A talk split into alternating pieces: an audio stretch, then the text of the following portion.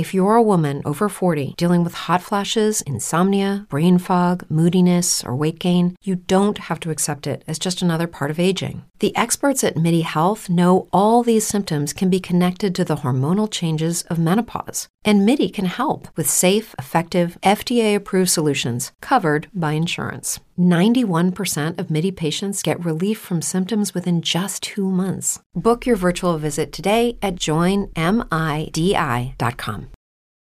This episode is brought to you by Paramount Plus. Get in, loser! Mean Girls is now streaming on Paramount Plus. Join Katie Heron as she meets the plastics in Tina Fey's new twist on the modern classic. Get ready for more of the rumors, backstabbing, and jokes you loved from the original movie with some fetch surprises. Rated PG 13. Wear pink and head to ParamountPlus.com to try it free. Esta semana fuera de series está patrocinado por Frankie Drake Mysteries. Estamos en Toronto en los años 20. A las mujeres se les acaba de reconocer el derecho al voto y en general hay un nuevo clima de libertad para ellas. Así que Frankie abre la primera agencia de detectives femenina en la que investiga los casos que la policía no es capaz de resolver. Frankie Drake es una mujer adelantada a su tiempo, intrépida y adicta a la adrenalina. Cosmo regresa a la época dorada del crimen con esta nueva producción, que trae en exclusiva a España desde el próximo domingo 8 de abril a las 10 de la noche. Posteriormente podrás ver un nuevo episodio todos los domingos a la misma hora. Que disfrutes del programa.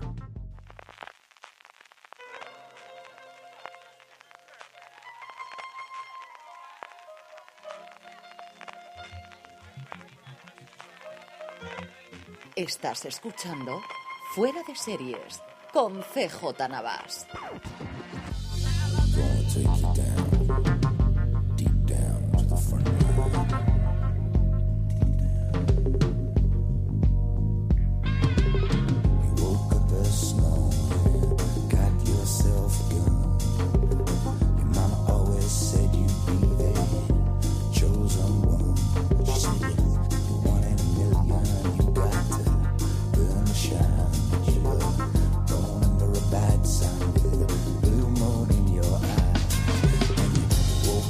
Hola a todos y bienvenidos a Fuera de Series Review, el programa de Fuera de Series donde cada semana analizamos, comentamos y debatimos sobre nuestras series favoritas. Esta semana toca hablar de Counterpart, la serie de espías ambientada en ese universo distópico que nos ha traído HBO España y para ello tengo conmigo a Marina Such. Muy buenas Marina, ¿qué tal? ¿Cómo estás? Muy buenas Francis, ¿qué tal? Pues muy bien, con muchas ganas de hablar de Hogwarts contigo, que, has estado ahí haciendo los reviews de, fuera de series. Eh, Marichu también, hola Zabal, Marichu, ¿cómo estamos? Muy buenas, ¿cómo andamos? Bien, por aquí ya volviendo de la Semana Santa.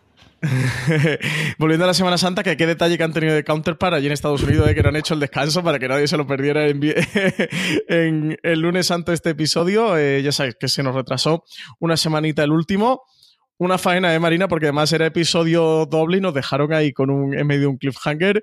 Pero bueno, en cualquier caso, eh, ya sabéis que Review es el programa que grabamos, monográfico de una serie, donde la analizamos con todo tipo de spoilers, donde la destripamos y donde vamos a contar cualquier detalle que nos apetezca comentar de la serie. Así que si no la habéis visto, vamos a hablar cinco minutos sin spoiler para comentar si nos ha gustado más la serie, si nos ha gustado menos, en cualquier caso, si la recomendamos o no. A partir de ahí empezaremos con los spoilers. Así que si no la habéis visto o no habéis terminado, no habéis visto hasta el décimo episodio, parad el programa y lo retomáis eh, cuando lo hayáis acabado. Marina, eh, tú que eres muy fan de la ciencia ficción, tú que tienes mucho bagaje del sci-fi, ¿qué te ha parecido Counterpart? Pues me ha parecido que es menos ciencia ficción, o sea que la ciencia ficción es menos importante de, lo que parecía al principio, lo cual a mí no me importa, me parece bien, porque al final lo que ha sido Counterpart es una historia de espías, realmente, que es por donde me ha enganchado a mí más eh, que por el lado de ciencia ficción, aunque todo el universo alternativo, el universo paralelo estuviera muy bien construido, y aunque eso a mí me recordara Fringe, que es de mis series favoritas, realmente por lo que a mí me ha enganchado ha sido por, por el lado de historia de espías. Eh, Marichu, ¿qué te ha parecido a ti Counterpart ahora que ya hemos podido terminar de verlo? Un, poco lo mismo. Yo, además, o sea, yo siendo muy aficionada a las novelas de espías y al espionaje clásico, eh, yo agradezco mucho el que, bueno, sí, la parte de ciencia ficción sea una premisa inicial y, es esa y ya está, pero en realidad la serie mm, tiene bastantes tintes realistas. o sea, a mí la, verdad es que me ha gustado mucho y me parece sobre todo una serie muy homogénea. Sí, yo con, con todo el mundo que hablaba, que me preguntaba sobre la serie, mi familia y amigos me decían, pero oye, es muy ciencia ficción y tal, si no me gustar. Eh, yo solo comentaba que creo que es eh, la forma de perfecta de haber reinventado la mitología de la Guerra Fría y de la caída del muro de Berlín y, hacer algo nuevo con esa historia, que, sí que se ha tratado el cine, se ha tratado la literatura, incluso se ha tratado de alguna manera u otra eh, dentro de la ciencia ficción, pero sí que aquí en Counterpart le dan una vuelta. Tenemos eh, esos dos mundos en los que en los que se desarrolla la serie con esa embajada de por medio, con ese muro eh, y bueno, la serie no, no engaña a nadie, está directamente situada en Berlín, así que, que más clara no puede ser, ¿no? Eh, totalmente, es que más claro agua, te quiero decir. Y, además es que, de hecho, según ha ido avanzando la temporada, eh, ahí me he ido recordando más, todavía más, a diferentes a diferentes eh, títulos de espías. Sobre todo me recordaba bastante a, a las historias de espías de John Le Carré y específicamente a esta que en España se tituló El Topo, sobre todo la película que se hizo hace poco. Eh, más que nada por la estética, por eh, la manera en la que te presenta a esos espías. Y luego a mí me he recordando después a The Americans, pero ya, ya diremos por qué. Me ha recordado a The Americans. sí, yo creo que con The Americans comparte muchas cosas. La película que tú comentabas, Marina, El Topo, eh, la película de Thomas Alfredson, protagonizada por Gary Oldman, que yo soy fan absoluto y también creo que comparte un montón de, de cosas con esa peli. Así que si nos está escuchando algún fan de la peli y, todavía no he visto la serie, creo que es un buen dato y un buen punto de enganche. Marichu, eh, ¿te ha gustado la serie? ¿No te ha gustado? ¿La recomendarías a esos oyentes que, aún no la han visto? A mí me ha chiflado. Creo que es una serie además que es completamente moderna por muchas cosas, pero que sin embargo a aquellos que les ha gustado eso, el, el, ambiente de las novelas clásicas de espionaje les va a gustar también. No es ninguna estridencia, no es nada que tenga pretensiones de moderno y sin embargo resulta, vamos, perfectamente actual y perfectamente vigente, pero, mm, pero vamos, pero tira mucho eh, del, universo clásico que todos conocemos. Marina, ¿tú la recomiendas? Eh, yo sí. Yo la, recomiendo, también la recomiendo sobre todo a, gente que no sea de estos impacientes que quieren, quieren saberlo todo ya, porque no es ese tipo de serie. Y además eh, es una serie que va preparando las piezas y va preparando el tablero poco a poco, te va enseñando quiénes son los jugadores, en qué lugar están, más o menos te va dejando ver eh, pues que hay algunas cosas por ahí que no terminan de encajar o que hay gente que tiene agendas ocultas y luego ya, una vez que está todo eso preparado, lanza por completo la trama en, en la segunda mitad de la temporada. O sea que es de estas series que si lo que nosotros queremos es que desde el primer capítulo esté todo clarito y que empiecen a pasar muchas cosas, no va a ser para nosotros. Sí, yo sin duda la recomiendo y entrocando con, justo con lo que tú decías, Marina, hay mucha serie que se le puede reprochar eso de que, no terminas de enganchar con la historia porque no sabes bien lo que te están contando. Es una crítica, por ejemplo, se le hizo bastante recuerdo últimamente a, la zona.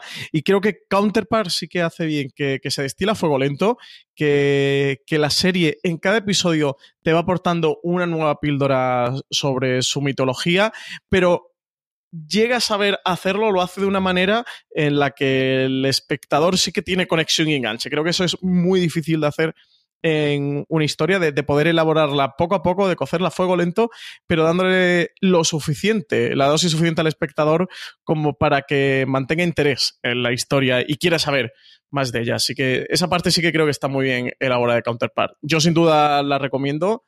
Creo eh, que puede ser una de las grandes series ya del 2018. A mí esto me da mucho coraje cuando la gente, ya que estamos en abril, acabamos de inaugurar abril, y ya la gente empieza con va a ser de las mejores, es la mejor serie del año. Bueno, Francis, tú llevas eh, semanas diciendo eso de The Terror, que ninguno de nuestros oyentes ha podido verla todavía, así que No soy la persona más indicada. No.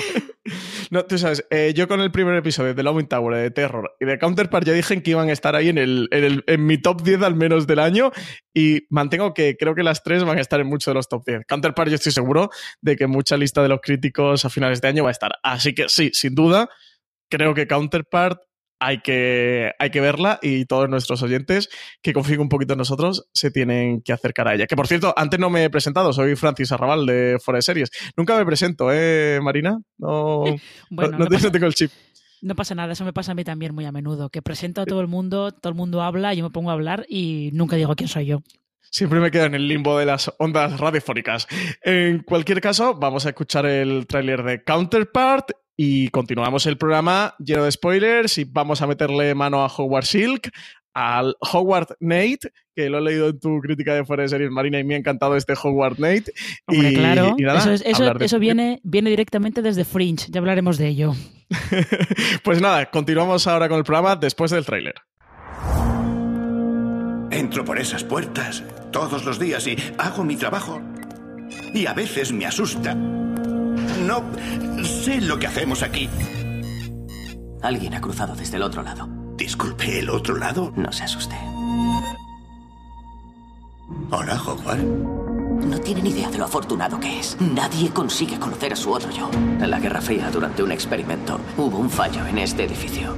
Abrieron un pasadizo. Solo había una realidad. Se duplicó. Alguien en mi lado ha mandado matar a personas de este lado.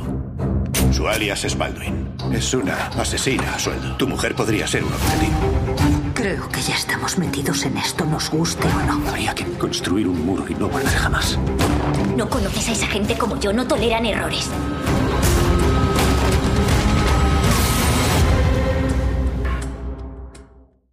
Continuamos después de este tráiler fantástico que ya nos ha adelantado un poquito de lo que íbamos a poder ver de Counterpart. Y tengo muchas ganas de hablar de muchas cosas de Counterpart, pero to- sobre todo tengo muchas ganas de hablar de Howard Silk. Ya sabéis que yo ya he empezado mi campaña oficialmente eh, para que le den el Emmy a- al actor, a J.K. Simons. Ma- eh, Marichu, ¿cuál ha sido tu relación con Howard Silk durante estos 10 episodios de Counterpart? De amor amor, sin duda. O sea, no, no hay ningún. Me parece que, que está muy bien planteado el cómo. qué- cuáles son las cosas que les unen y cuáles son las cosas que les han hecho diverger y, y tener unos comportamientos distintos. Y entonces. Me parece que es muy difícil no enamorarte. Es un personaje que está muy, muy bien dibujado. Desde luego, Simmons hace una. Vamos, o sea, yo no sé si se llevará el Emmy, pero me extrañaría que, que, que no estuviera, desde luego, en las loterías finales para llevarse una buena nominación. Me parece que es un papelón, me parece que es un papelón nada, nada fácil porque no es un tío anormalmente expresivo y no es un tío que, que, que le veas que cuando sonríe es uno y cuando está triste es el otro, no sé cómo decirlo.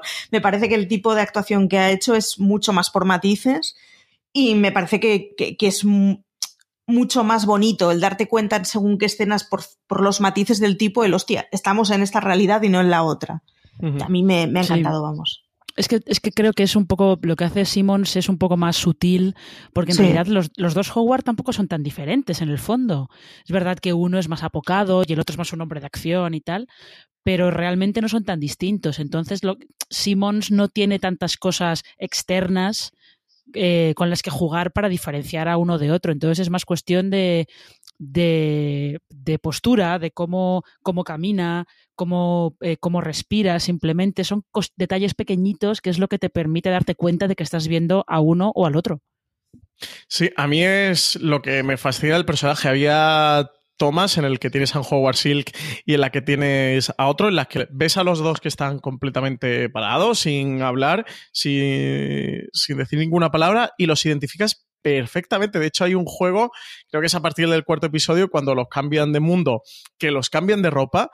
Y qué qué es lo que te puede hacer un poco al principio distinguirlos o pillar la estética de cada uno y que sí que puedas identificarlos claramente. Y cuando hacen el cambio de mundo y los cambian de ropa y sigues distinguiéndolos sin moverse, sin hablar, sin respirar, digo, joder, JK Simons, qué, qué bueno es. Y, y nada, ya, ya sabéis que estoy a tope por ahí por Twitter haciéndole campaña para que le den el Emmy. Como este año no se lo den, o sea, todavía perdono lo de Ju- Jude Law con The John Paul, pero lo de JK Simmons con Counterpart, o sea, Pero- no way. perdón. Total, totalmente, hay que ver, vaya, vaya vendetta tiene. Pero tú sabes que Stars no tiene demasiada suerte en los Emmy estos últimos años, así que no sé, ¿eh? Eh, igual con Counterpart tiene más suerte que con Outlander, pero les está costando un poquito. Sí, Marina, te quería preguntar eso. Es a lo mejor adelantarnos un poco en el tiempo del programa, pero ¿crees que Counterpart puede tener posibilidades de estar nominada a los Emmy este año? Habría que ver eh, es que los semis son difíciles de predecir, ¿eh? No es tan fácil como, como hacerlo con los Oscar, por ejemplo. Habría que ver qué otras interpretaciones masculinas se está hablando mucho, sobre todo en drama. Y es que el problema principal que tiene es que los semi no le prestan demasiada atención a Stars. A lo mejor también porque la serie que tenían hasta ahora, así como que podía ser más carne de Emmy, como quien dice que era Outlander, igual para muchos académicos la ven demasiado de señoras, entre comillas, y no terminan de, tomársela en serio, ¿no? No sé, la verdad, no sé. Eh, yo, estoy convencida de que Stars eh, se va a gastar dinero en la campaña de promoción, claramente porque tienen muchas, muchas posibilidades. Y veremos, habrá de cruzar los dedos. La verdad es que no lo sé. Es, creo que es bastante difícil eh, predecirlo. Pero está difícil, ¿eh? Está difícil solamente por eso, porque a Stars le cuesta mucho que los semi le presten atención. Eh, empezamos a comentar la parte sin spoiler, a hablar de esos dos mundos, esos dos mundos que ya nos introducen desde el primer episodio. Un primer episodio dirigido por Morten Tildum, por el director Morten Tildum. Eh, sinceramente sufrí un choque cuando, cuando vi esa conexión de los dos mundos, cuando ves ese túnel, cuando ves esa embajada y cuando ves por dónde va a tirar la serie. Como comentábamos también antes, las analogías yo creo que no sorprenden a nadie, son muy evidentes, para nada son sutiles ni, ni mega elaboradas, las, las analogías son muy claras con, esa guerra fría, con esos dos mundos, pero extrapolados a tener dos tierras diferentes y que el conflicto sea entre ellas en vez de entre un Estados Unidos y una URSS. A mí sin duda es de las partes que, más me han llegado a gustar de la serie y cómo van llevando todo el conflicto diplomático, ese, juego de espías en, los que conoces al más puro estilo no James Bond, que es el que estamos muy acostumbrados al cine, eh, con escenas de acción que también las hay, y bastante, hay bastante escenas de, pistolas y de carreras de coche, pero sobre todo eh, cómo se mueven los hilos y los juegos de poder y los juegos de intereses. Marichu, ¿cómo has llevado tú el thriller eh, de espionaje de Counterpart? Yo lo he llevado muy bien, pero creo que es, es una serie de pistola con silenciador. Es decir, no, no. me gusta, me gusta esa definición. Sí, a mí también me ha gustado mucho, ¿eh? te compro la definición, Marichu. Es el rollo ese de no, no esperes una acción trepidante y unos cliffhangers increíbles y acabas el capítulo queriendo otro, pero no exactamente porque, oh Dios mío, han pasado cosas muy imprevisibles esta última escena, sino porque, bueno, toda ella engancha, tiene una estética alucinante. A mí la, las primeras escenas con los cubículos, cuando están pasándose códigos entre ellos, o sea, parece más bien la adaptación del proceso de Kafka a peli, es ese tipo de, de lugares muy, pues eso, muy repetitivos, muy de oficina de cubículo, muy impersonales, me parece que está muy, muy bien dibujado el mundo y, me parece que es, hace muy bien en, partir de una, de una situación muy evidente, porque bueno, bien, ya la hemos entendido todos al segundo, y sin embargo se puede meter en enjundia de contenido enseguida. Marina.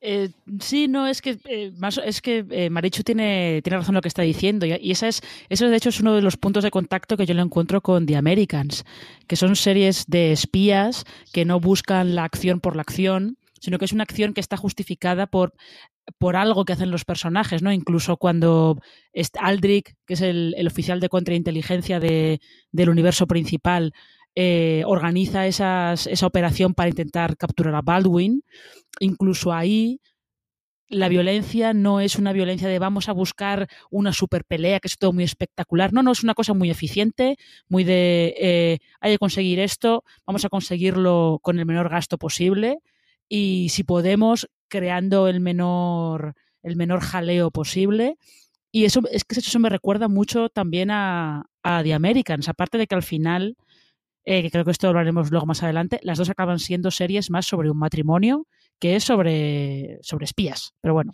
Sí, sí, sí, totalmente. Y ya que lo mencionas, eh, hablamos del primero de los dos matrimonios, que imagino que, que, a los que te refieres.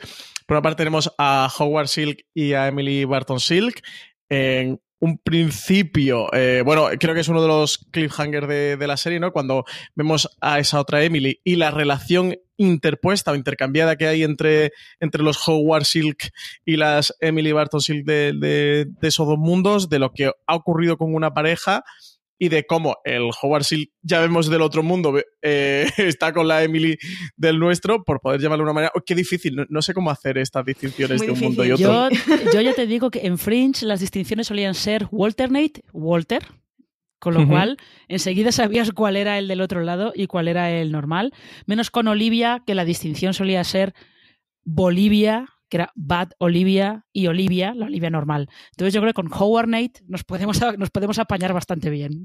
Sí, pues creo que sí que, que utilizar el patrón Howard Nate porque, si no va a ser difícil para nosotros y, y más difícil para los oyentes todavía. Eh, pues bueno, ese, como ese Howard Nate eh, está con la con Emily. Eh, con la Emily del mundo de Howard. Eh, en un recorrido que han ido construyendo durante toda la serie. Recordemos que el personaje de, Emily la, empieza en la cama, postre en el hospital, y como ese Howard va eh, todos los días a visitarla eh, con un mismo ritual, siguiendo cada día esa misma procesión hacia el hospital. Como al final, eh, uno de los grandes cliffhangers y, y de las miguitas que nos han dejado sembradas para esa segunda temporada es que Emily por fin se despierta, con Howard Nate y con eh, Howard atrapado en otro mundo. Han cerrado la, la embajada, han cerrado la puerta que, que conecta esos dos, eh, esas dos tierras. Y, y, veremos qué ocurre a partir de ahora con la relación. Una relación muy turbia por una parte eh, y bastante conflictiva, ¿no? Tal y como están las cosas, Marina. Sí, es que es curioso porque da la sensación de que al hacer ese intercambio, cada Emily eh, recibe algo de Howard que necesitaba, ¿no? En plan de, pues, la Emily del universo alternativo necesitaba un Howard que fuera un poco más, eh, no sé si decir humano, pero que eh, fuera un poco más cálido y un poco más cercano, como el Howard del universo principal, y no sabemos si la Emily del universo principal necesita a un Howard más asertivo y más de hombre de acción que es el que es Howard Nate, ¿no? No sé muy bien ahí porque esa relación entre el Howard alternativo y la Emily del universo principal no la hemos visto todavía porque ella se, se ha pasado toda la temporada en coma. Uh -huh. Eso es un poco incógnita. Yo he interpretado que Howard Nate y la Emily del universo principal estaban juntos o tenían algún tipo de relación. No sé si yo voy muy desencaminado. Eh, yo creo, creo que lo único que estaba haciendo la Emily principal era pasarle información. Simplemente, o sea, para avisarle de que estaban pasando cosas, de que creo que era más. La sensación que dan es que era más una relación profesional que otra cosa. Lo que pasa es que, bueno, Pope lo utiliza para poner celoso a, al otro Howard, al, al, Howard principal, pero a mí no me dio la sensación de que, de que mantuvieran una relación aunque fuera por, por, carta. No sé, no sé Maricho cómo lo ha visto. Y que, que le no, esté leyendo Maricho eso, ese poema prácticamente de, de amor cuando despierta. Bueno, eh, a, mí me parece que es una cosa que se ve mucho en el o sea, que se ve muy bien en el universo secundario, es esa cosa de, de eso, de, de, hemos encontrado algo que nos complementan, pero luego, si, si, os dais cuenta, la relación en el universo secundario, sin embargo, va a peor, o sea, va a peor. Va a que él añora más a su verdadera mujer. Entonces, me parece que es una, es una manera de presentar la relación muy compleja, pero que es muy bonita. El, la cosa de lo, lo, novedoso, lo fresco y lo distinto me gusta. En este caso, lo fresco y lo distinto es que esté viva y que, que reaccione. Lo cual es muy importante. Sin, lo cual es muy importante, sí. Pero sin embargo, conforme se van, conforme se van relacionando más y conforme van interactuando más, no es la misma persona, es otra cosa que ha evolucionado distinto. Entonces, me, me parece muy bien cómo plantean ese crecimiento y, o sea, esa evolución y esa, esa cosa de, en el fondo no me servía el sustituto, ¿no? Me gustaría ver una cosa parecida en el plano principal. Yo reconozco que estoy completamente enamorada del matrimonio del plano principal, por mucho engaño y mucha historia que haya, y me, niego a aceptar que, que, esa mujer tenga una aventura con, con el otro Howard, pese a que, bueno, ya ya aparece el, el señor Barbitas de por medio raptándonos a nuestra... Es que yo, vamos, estoy completamente enamorada del matrimonio del plano principal, entonces me niego a cualquier cosa it's Kaylee Cuoco for Priceline. Ready to go to your happy place for a happy price? Well, why didn't you say so? Just download the Priceline app right now and save up to 60% on hotels. So, whether it's Cousin Kevin's Kazoo concert in Kansas City, go Kevin, or Becky's Bachelorette Bash in Bermuda, you never have to miss a trip ever again. So, download the Priceline app today. Your savings are waiting. Go to your happy place for a happy price. Go to your happy price, Priceline. Que no implique comieron, o sea, fueron felices y comieron perdices. Ese Ian Show que, que me daba, pensaba viendo ya el último episodio que se ha pasado toda la temporada enfadadísimo. O sea, empezó en el primer episodio en, en la cama con la Emily del, del otro universo y se ha pasado el resto de temporada mega cabreado. No, no le he visto traumatizado al actor ni al, ni al personaje que, que se mega enfadado con todo lo que está ocurriendo, intentando tapar boquetes por todas partes, como poner algún trapo eh, que solvente la situación y, y que todo constantemente se, se, le precipita y se le viene encima. En cualquier caso, la otra pareja de la que queríamos hablar es de Peter Quayle y de, de Claire, con una Claire que yo no sé, Marina, si a ti te ha pasado igual. Con Peter Quill me es muy difícil empatizar porque es el típico personaje pringado, trepa, que intenta aferrarse como sea y revirar y hacer todo lo que puede para aferrarse a, a, la situación, venga por donde vengan las circunstancias. Y con Claire, que no sé, por momentos me resulta entrañable, por momentos me resulta eh, completamente odiosa y maquiavélica. No sé qué sentimientos tiene hacia Claire ni hacia esta pareja que, que se ha vuelto a formular que va a ser interesante ver por dónde van por la segunda temporada, porque parece que se han dado cuenta que se necesitan mutuamente si quieren sobrevivir, porque como los pillen, se los cargan a los dos directamente. Eh, y eso, con eso tengo mucha curiosidad, por ver por dónde van a ir. Y luego es que el otro punto de contacto que yo decía que tiene Counterpart con The Americans es Claire, porque justo en los últimos capítulos yo he visto a Claire muy Elizabeth Jennings, muy en plan de eh, yo me debo, me debo a mi universo o a mi país, si quieres mm. decirlo. Tiene un sentido del deber muy acusado, pero al mismo tiempo haría lo que fuera por proteger a su hija, lo que fuera y es una superviviente. Sí, tiene una dualidad muy interesante, ¿no? Dentro de la serie pueden, que pueden explotar muy bien dentro de la trama. Mm, sí, yo creo que sí. Y, y, yo creo que Claire también, aunque todavía está, todavía está muy en el punto de es que vosotros sois los malos y eh, destruisteis nuestro universo a propósito, con el, toda la trama esta que tienen de, de la epidemia de gripe, eh, yo creo que Claire también puede ser alguien que, que llegue a un punto que todas las cosas que tiene que hacer eh, con su identidad encubierta, todas las cosas que tiene que hacer en el, en el, otro universo, que al final acaben afectándola, que llegue a un punto mm. que, que, no pueda soportarlo más y que todo lo que vaya a hacer, que creo que es, está empezando a estar en ese punto, todo lo que va a hacer va a ser para proteger a su hija. Sí, desde luego está en una encrucijada bastante complicada, ¿no, Marichu?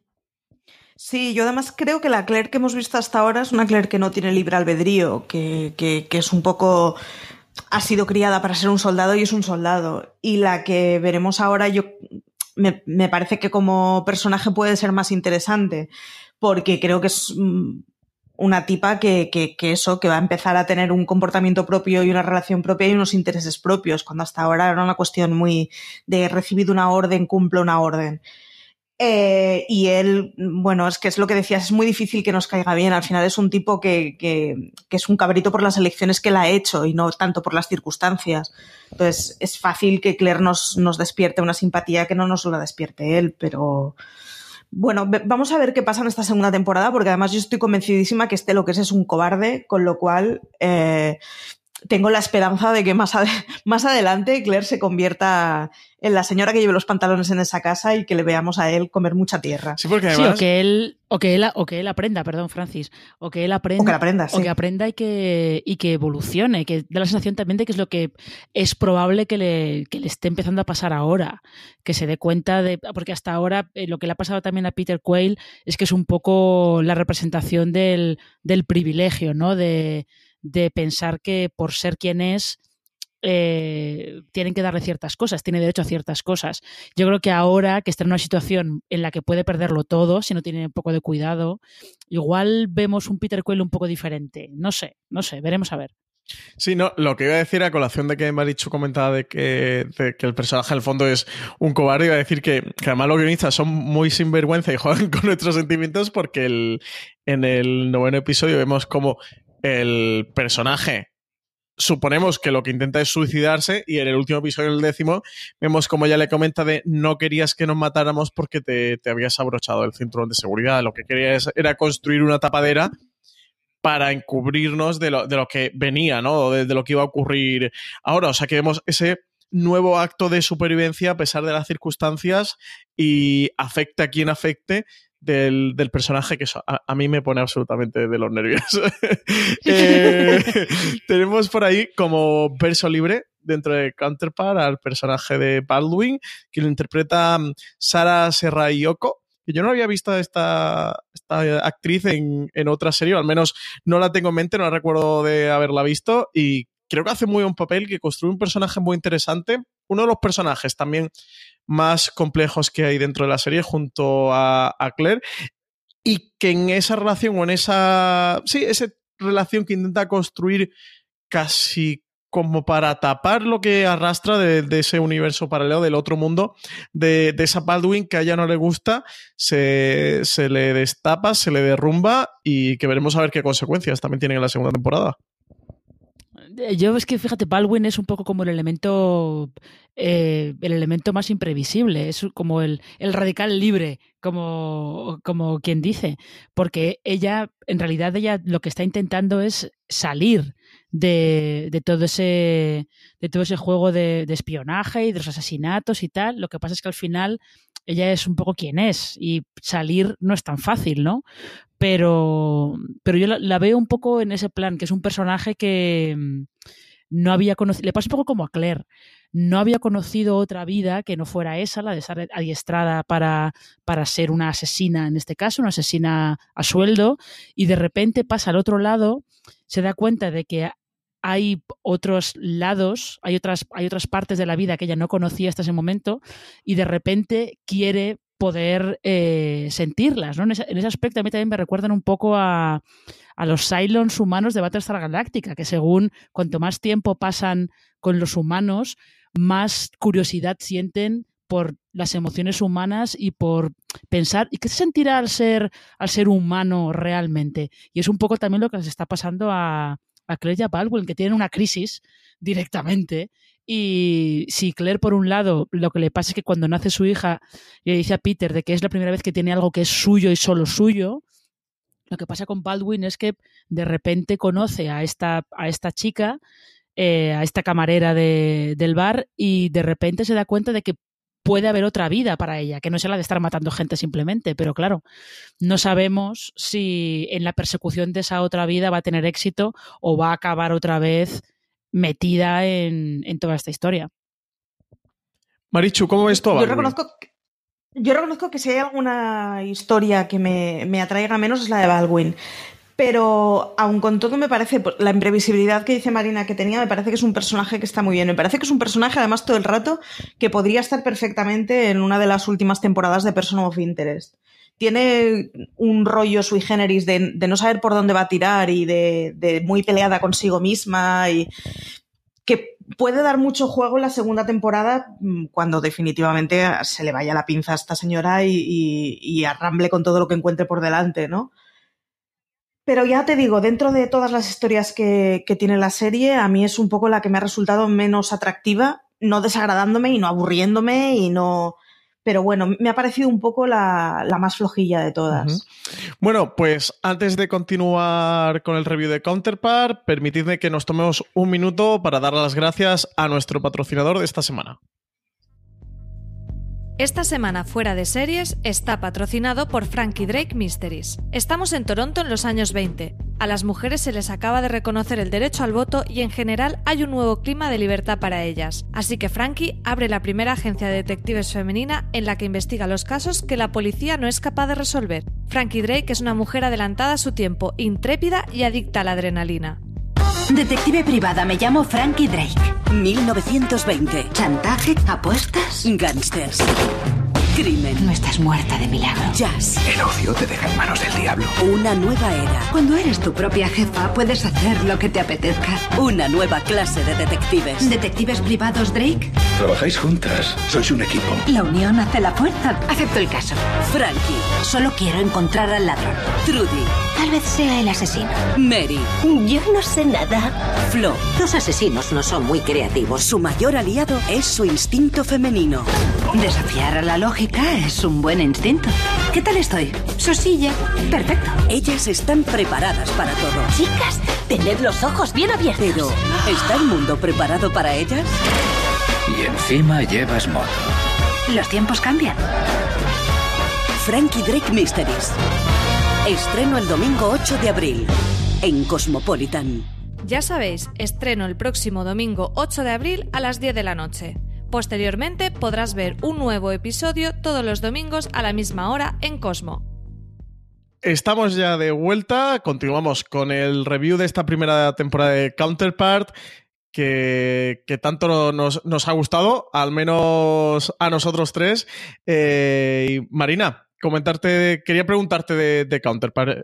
Sé que has estado muy pendiente de, de, de, la serie, que, que la has estado analizando en Fuera Series, que has publicado alguna crítica y algún artículo sobre ella. Lo comentábamos al principio. Y, por ir cerrando un poco, un poco el, el review, ¿qué crees que nos puede deparar la segunda temporada? En los puntos en los que se ha quedado la serie, en ese cierre de, de, temporada con el episodio doble después del asalto a la embajada, que creo que es algo que también deberíamos de comentar. ¿Por dónde crees que, que tirarán o, o, iniciarán la segunda temporada? ¿Qué aspectos crees que, explorarán? La, pues la verdad es que no, no lo tengo muy claro. Eh, Justin Marks, que es el creador de la serie, eh, creo que ha dicho en una entrevista con The Hollywood Reporter que eh, la influencia histórica que ellos van a manejar es justo eh, los años inmediatamente posteriores a la construcción del muro de Berlín y cómo eso alteró eh, alteró la relación entre los dos bloques, entre el bloque capitalista y el bloque soviético. Eh, y supongo que eso quiere decir que los dos universos van a estar un poco más beligerantes, ¿no? Porque ya no hay diplomacia, están, hay un telón de acero entre ellos directamente. Eh, con lo cual me imagino que eh, por un lado veremos veremos el universo principal intentando encontrar a todos esos agentes infiltrados de, del otro universo y en el universo alternativo lo que estamos viendo es que hay eh, varias facciones que tienen diferentes concepciones de, de, cómo debe funcionar todo, ¿no? Entonces igual hay una lucha por el poder por ver cuál de todos ellos acaba acaba, eh, acaba dirigiendo las operaciones, como quien dice. Pero yo también tengo mucha curiosidad por ver si nos cuentan quiénes son esa dirección que se comunica con la, la, la, esa especie de aparato, especie de cámara extraña que aquello parecía sacado de repente de Star Trek. Tengo mucha curiosidad por saber quién es esa gente. o sea, y por qué no nunca los han visto en persona. Porque hay alguna cosa rara, fijo. Sí, yo me, me quedé muy sorprendido también. Estaba pensando, ¿qué, ¿qué, es esto? Porque parecía como una especie de. Eh, no lo sé cómo lo había interpretado, Marichu, si tú has sacado algo más en claro que yo, pero una especie de intercomunicador, ¿no? Ellos estaban con unos cascos conectados a esa máquina que se supone que está escuchando lo que está ocurriendo en aquella mesa y que a ellos les contestan, ¿no? Es como una especie de intercomunicador, eh, pero no, he conseguido pillar o descifrar qué era. Bueno, yo, yo, lo he interpretado, es como una junta de accionistas anónima, no sé cómo decirlo, es una forma de representar al, al, al poder oscuro sin necesidad de, de tener que dibujarlo demasiado, que a mí me parece que es muy adecuada. Lo que me gustará ver mmm, cómo se relaciona con el equivalente del otro universo y, quiero pensar que tiene alguna interferencia más que meramente ser una junta de directivos, digamos, ¿no? En, versión presidencial. Eh, pero vamos, creo que la siguiente temporada vamos a tener que, ver mucho de esa parte que no se ha visto de quién maneja los hilos y cómo funciona el poder. Creo que, que además es una serie que, pese a ser una serie de espías y, y haber mucho tiro, creo que es una serie que aposta, apuesta bastante por, por, la diplomacia de la tensión fría, ¿no? y va a ser chulo ver cómo pasa de, de, de, bueno, de una época de relaciones tensas a una época de guerra abierta en una serie que no es de, de paramilitares, ¿no? Vamos a ver cómo funciona mm. con, con, el ritmo que nos han acostumbrado, pues eso, de, de la fineza y, y, y, de la pelea discreta. Por otro lado, yo tengo muchísimas, muchísimas ganas de, de ver qué pasa con, con Peter y Claire en la próxima temporada, porque eso, yo intuyo que se van a girar mucho los papeles y que vamos a ver una Claire que no hemos visto hasta ahora y vamos a ver un Peter que si tiene alguna galla la va a tener que sacar de algún lado. Sí, yo tengo mucho interés por lo que comentaba Marina, por ver esos dos mundos levantando, construyendo ese telón de acero y cómo, sobre todo, cómo van a reaccionar ante el conflicto. A mí hay un punto muy interesante del último episodio, cómo meditan eh, calculando las diferentes posibilidades a las que le puede llevar cada decisión que tomen, cómo eso puede hacer romper la diplomacia entre esos dos mundos, que la han mantenido desde que surgieron, que creo que dicen que llevan unos 20 años o 30 años, Marina, desde que, desde que se produjo. Eh, creo que creo que dicen que son como 30 años o así. Lo que pasa es que. años, creo, ¿no? Y creo que, si creo, si no recuerdo mal, que en el primer capítulo o en el segundo, como que dan hasta una fecha concreta, es un evento histórico concreto el que, el que provoca esa creación del, del universo alternativo. Lo que pasa es que ahora mismo no recuerdo cuál es. Pero sí, deben ser, si no son 20, son 30 años, sí. Claro, en cualquier caso, han mantenido durante, muchísimos durante muchísimo tiempo esa diplomacia y con un asalto a la embajada, que por cierto, un asalto a la embajada, que antes lo decía, que, no hemos llegado a comentar, es espectacular, un episodio mm, trepidante. Ahí Marichu a las pistolas directamente le quitaron el silenciador, ¿eh? Ahí sí que iban a, a pistola viva. Madre mía, qué, escena nos dejaron en ese episodio de, mm, ver eh, más allá de esos juegos políticos, esos juegos políticos, a cada Howard, a Howard y a Howard Knight, cómo están separados eh, cada uno en un mundo del que a priori no van a poder traspasar, aunque Howard sí que intenta pasar y parece que el... No recuerdo ahora cómo se llama el, el personaje. Bueno, da a entender que, que, sí que lo podría hacer, pero en principio no sé cómo, por eso, porque sí que los otros han cerrado y bien cerrado la puerta de conexión entre ambos mundos y ver cómo se va a buscar la vida cada uno, como Howard, eh, que ha sido apresado, qué es lo que van a hacer con él, pero sobre todo me interesa mucho, aunque la serie sí que se ha movido bien entre lo que sería la alta esfera y, las personas, no las personas de a pie, pero sí los protagonistas o los que están viviendo o haciendo, construyendo esa realidad, eh, seguir explorando esas capas, sobre todo me, interesa mucho ver cómo van a hacer la analogía de la Berlín capitalista y de la Berlín de la RDA a través de, de ese telón eh, de hacer nunca mejor dicho que, que, se ha cerrado. La puerta literalmente le dan al botón y con la alarma la han cerrado. Por eso aquí las metáforas en Counterpart van, van claras y contundentes. Eh, Marina, antes de despedirnos, no sé si te apetece comentar alguna cosa más de Counterpart, algo que no hayamos dejado por ahí suelto. Eh, yo es que justo lo que quería preguntaros es qué creéis que pretendía la facción de Pope con el asalto a, a la embajada. ¿Qué buscaban? Porque eso no, eso no está claro, ¿eh? No lo sé, es algo que no, no, en, ningún momento queda muy claro qué es lo que buscan. Si buscan eh, buscan crear, provocar una guerra, buscan que de alguna manera, por algún modo retorcido, que el otro, que el universo principal reconozca que tuvieron algo que ver con esa epidemia de gripe. No sé qué pensáis que, que estaban buscando con el asalto a la embajada. Yo creo que es una cosa que no queda muy explicada o que, voluntariamente no nos han explicado, no solo que, buscaban, sino exactamente quién, y por qué ha mandado a esas tres personas a infiltrarse, ¿no? Bueno, yo creo que es una de esas cosas que vamos a tener que ver en la siguiente temporada y que van a tener relación con, al final, quién da las órdenes en última instancia. Bueno. Um, no lo dejan muy claro ni explicado. Sí que hay un diálogo en el que, en el que comentan, creo que se lo está comentando, si no me falla la memoria, mm, Claire a, a. No sé si en un diálogo con esos dos personajes del décimo episodio.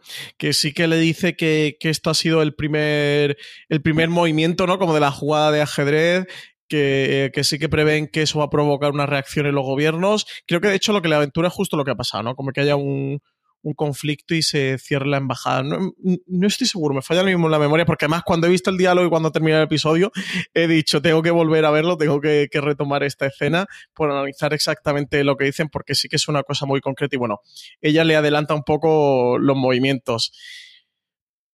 Como no recuerdo bien, no sé si puedo asegurar que, que lo que ha ocurrido es justo lo que iba mm, buscando y que es una jugada de eso que tienen pensada a, a medio largo plazo de movimiento de piezas y, y una estrategia para, para terminar donde, donde han acabado. Sí, de hecho, Claire lo que le dice es algo así como, bueno, y no has visto nada, ¿no? Cuando están viendo la televisión. Uh -huh. O sea que sí parece que hay un plan que no solo está coordinado, sino que además está conocido por suficiente gente. Sí, sí, y de que esto ha sido prácticamente el principio. Y sí, eh, siendo además Counterpart, viendo cómo se han ido desarrollando toda esta primera temporada, eh, cómo cuaja todo en el noveno episodio con ese asalto a la embajada y en el décimo el cierre que le han dado, sí que imagino que en la segunda van a redoblar la apuesta y que, que la cosa va a ir a más. O sea, no se va a quedar en una cosa de hemos cerrado aquí la puerta, le hemos dado el botón y cada uno tranquilo en su parte, ni mucho menos. Marichu, Dime. ¿Que ¿algo más que te apetezca comentar sobre esta primera temporada de Counterpart? No, que vamos a ver qué pasa en la segunda temporada, vamos a ver cómo se cruzan diferentes tramas que ahora mismo, la verdad, han pasado un poco en paralelo unas respecto a otras. Tengo muchas ganas eh, de ver qué pasa en ese momento en que Emily se despierta y, bueno, cómo se despierta, en qué, en qué situación y cuál va a ser su papel, porque ahora mismo es un personaje que que prácticamente, bueno, que ha sido inexistente porque estaba en coma, ¿no? Pero quiere decir que, que, no ha tenido ningún papel más que simplemente la herencia de aquello que hizo. Y, y, que bueno, que va a ser, va a ser chulo ver comportarse a dos Emilys de carácter fuerte en dos planos distintos. Bueno, tengo, tengo bastantes ganas de que lleguen esta segunda temporada, pese a que no nos han dejado así con, con una noticia bomba, digamos, al final de la primera. Sí, desde luego es una de las cartas que se han guardado para la segunda temporada. Y si hablamos maravillas de JK Simons, eh, habrá que ver a, a, Olivia Williams también eh, desarrollando ese personaje doble. A ver si va a estar también en los semis del año que viene, Olivia Williams. Porque lo, lo, lo, poquito que le hemos podido ver en esta primera temporada, ella desde luego está, está muy, muy, muy bien. Pues, no sé, creo que hemos comentado un poco de todo de, de esta primera temporada de Counterpart. Si, si, no os dejáis por ahí ninguna cosa suelta, eh, espero que nos veamos el año que viene para hacer el review de la segunda temporada. Por supuesto, eso dalo por, dalo por sentado. En la segunda temporada y vamos, eh, en los Emmy, ponga un Emmy en Counterpart, que empezamos la campaña ya, vamos. Claro, claro nos tenemos que coordinar los tres, ¿eh? Para lo de JK Simos, que, que, que, hagamos mucha fuerza de presión, que nosotros tenemos ahí poder para en la, dentro de la Academia de la Televisión Totalmente. Muchísimo, sí. Tenemos mano. tenemos, tenemos, lobby ahí para, para que le den el Emmy que se merece JK Simos. Pues nada, eh, María Such, eh, redactora jefe de Fuera de Series, muchísimas gracias por estar hoy con nosotros en Review. Ha sido un placer, como siempre. Y Marichu, eh, Marichu colaboradora de Forest Series, también muchísimas gracias por estar hoy en este review de Counterpart, que además yo sé que tenía muchísimas, muchísimas ganas de grabarlo. Sí, la verdad es que sí, llevaba toda la temporada con ganas de, de poder hablar de ella un rato, así que muchas gracias por pastorearnos. pues nada, muchas gracias a vosotras, muchísimas gracias a todos los oyentes que habéis estado estos 45 minutitos escuchándonos y muchísimas gracias a Cosmo y a Frankie Drake Mysteries por patrocinar este programa de Fuera de Series. Que tengáis un buen día y hasta el próximo programa.